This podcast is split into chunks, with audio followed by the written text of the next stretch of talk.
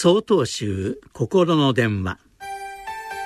今週は「空っぽのスタート」と題して静岡県長光寺森田昇春さんのお話です。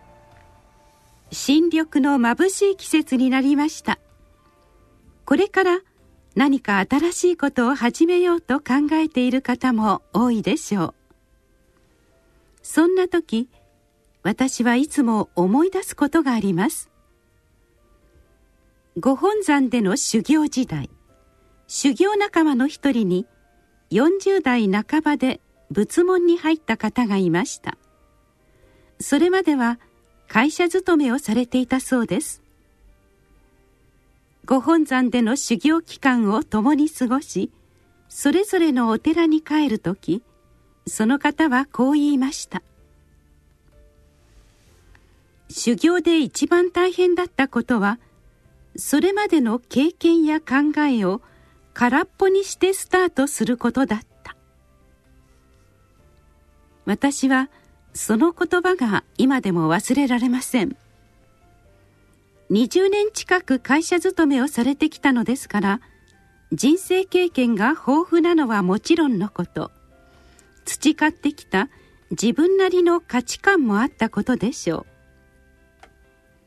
う。しかしそれらの経験や価値観がかえって修行の妨げになったのだそうです。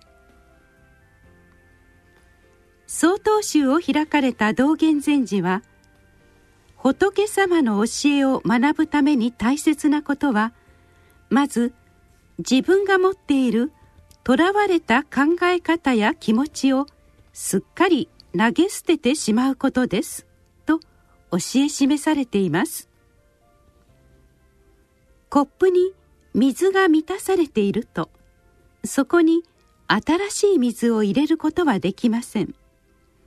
まずは入っていた水を捨てなければなりません。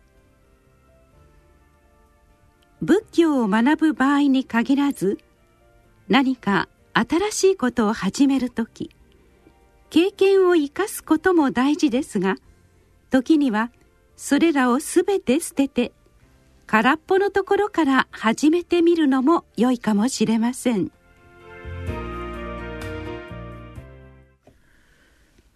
5月21日よりお話が変わります。